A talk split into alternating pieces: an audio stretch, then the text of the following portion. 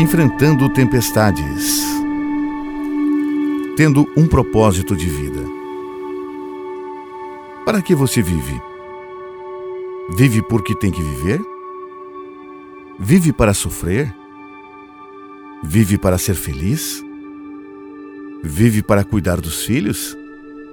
Vive para trabalhar e ser bem-sucedido profissionalmente? Vive para acumular riquezas? Na verdade, se a gente for parar para pensar bem sobre o nosso propósito de vida, nem sempre conseguimos torná-lo tão claro assim. Para o que você está vivendo?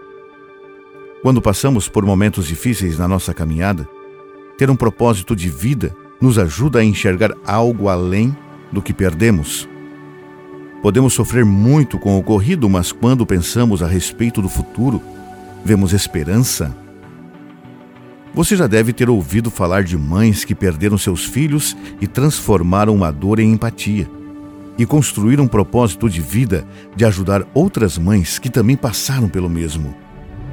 Ou pessoas que lutam com uma doença crônica, mas que desenvolvem um propósito de compartilhar suas experiências com pessoas fragilizadas pela mesma doença, criando assim um círculo de apoio mútuo fortalecedor. Pode acontecer de irmos vivendo a vida sem grandes propósitos definidos e eles surgirem em meio ao caos. Mas também podemos, mesmo fora de problemas, intencionalmente pensar sobre para que vivemos. Que objetivo maior você pode ter na vida além de trabalhar para pagar seus gastos, ter comida, pagar o aluguel ou a parcela da casa? Que mais além de estudar para obter boas notas, cuidar do seu pet, comprar brinquedos para os filhos ou viajar. O que de relevante Deus quer que você faça? Relevância não tem a ver com fama, mas com um sentimento de satisfação por ser útil em alguma causa, mesmo sem que ninguém saiba. Ao longo desses últimos dias, citamos alguns personagens bíblicos que possuíam atitudes que nós também podemos desenvolver para nos tornarmos mais resilientes. Mas hoje gostaria de mencionar o melhor deles: Jesus. Ele sabia o que enfrentaria em sua vida aqui. Sabia o que envolveria nos dar a salvação.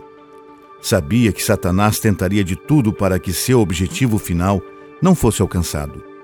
Sabia que precisaria de força vinda diretamente do Pai para iniciar o seu ministério e que seria ininterruptamente perseguido, se não por homens, por hostes satânicas.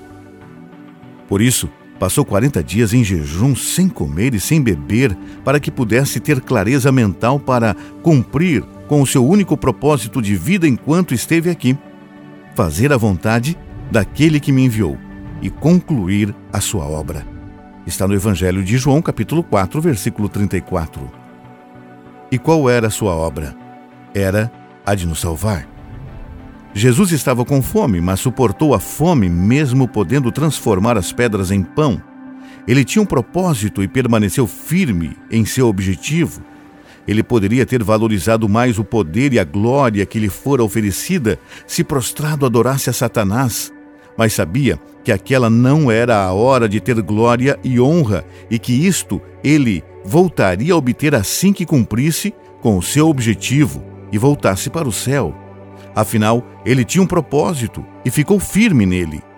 Ele também poderia ter se jogado do alto do templo e dado ordens aos seus anjos para que o protegessem, mas ele não precisava provar para ninguém quem ele era, porque a única provação que ele precisava era a do Pai quanto ao cumprimento do objetivo traçado para nossa salvação.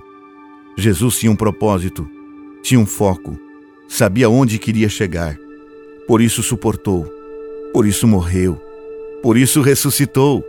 Por isso enviou o Espírito Santo para nos convencer de nossos pecados e da nossa necessidade dele. Qual é o seu foco? Qual é o seu objetivo de vida? Que propósitos você tem para a sua vida? Para que você vive? Se você não sabe, Deus sabe.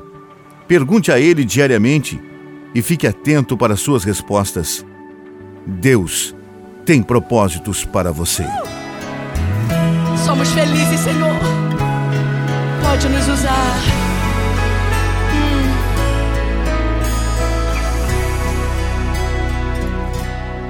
Eu te conheço, ó meu filho, eu te amo.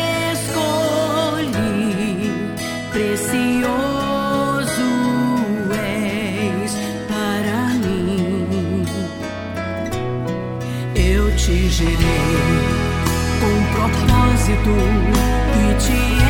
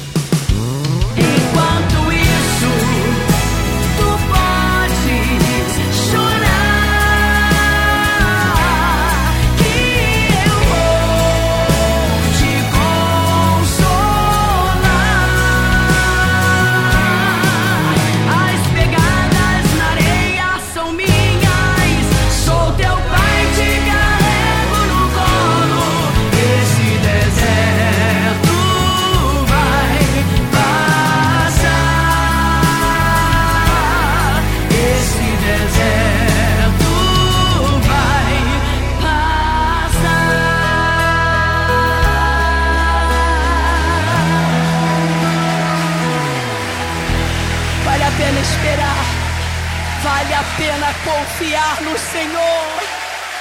Aleluia!